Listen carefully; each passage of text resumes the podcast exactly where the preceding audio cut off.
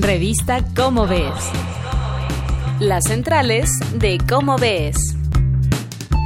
Gran salto para la ciencia. Lo que sabemos de la Luna por haber ido.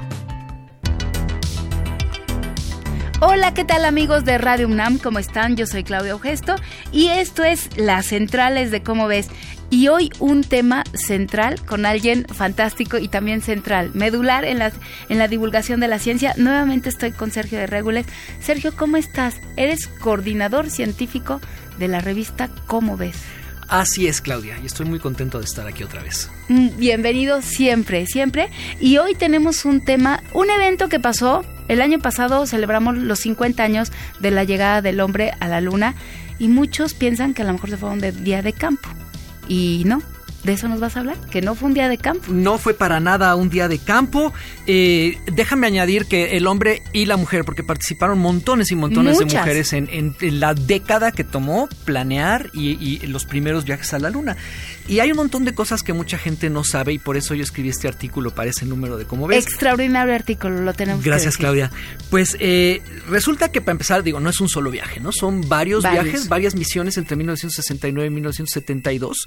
Una cosa muy interesante que creo que tú la notaste es que al principio cuando el presidente Kennedy de Estados Unidos dijo, pues para finales de la década de los 60 vamos a poner gente en la luna, en realidad era como una respuesta a la Unión Soviética, que era su archienemigo en el, en el escenario geopolítico del momento.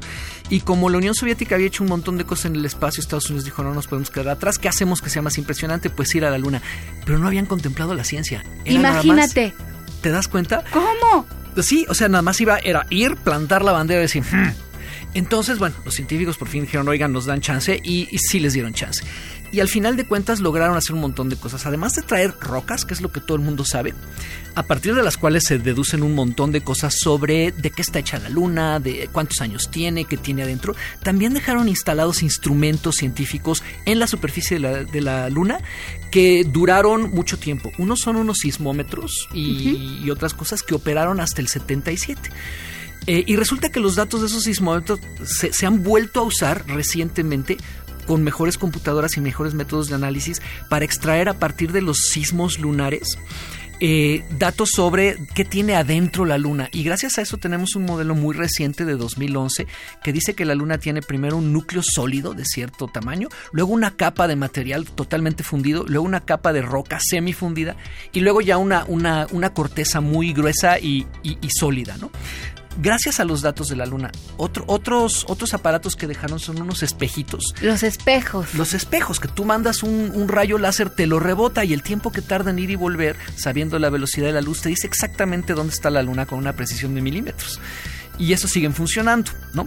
Y esos datos se han usado para deducir un montón de cosas, por ejemplo, detallar el, movimiento de la Luna, tanto el, su movimiento alrededor de la Tierra como su movimiento alrededor de su propio eje. Y eso, por ejemplo, al saber cómo gira la Luna alrededor de su propio eje, te ayuda a saber también que tiene adentro un poquito como un huevo, que tú, puedes saber si está crudo o cocido haciéndolo girar, ¿no? Sí. pues la luna igual. Entonces hay un montón de instrumentos, un montón de datos científicos y gracias a eso hoy sabemos mejor cuántos años tiene la luna, de qué está hecha y cómo llegó ahí. Eso me parece fantástico.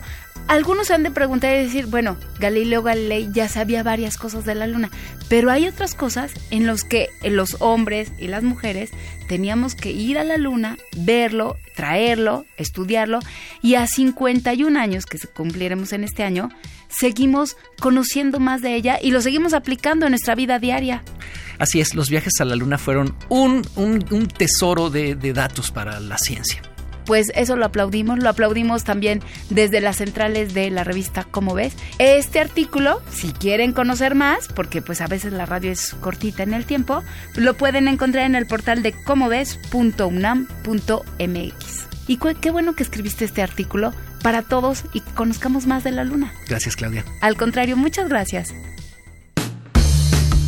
Esto fue una producción de la Dirección General de Divulgación de la Ciencia, UNAM.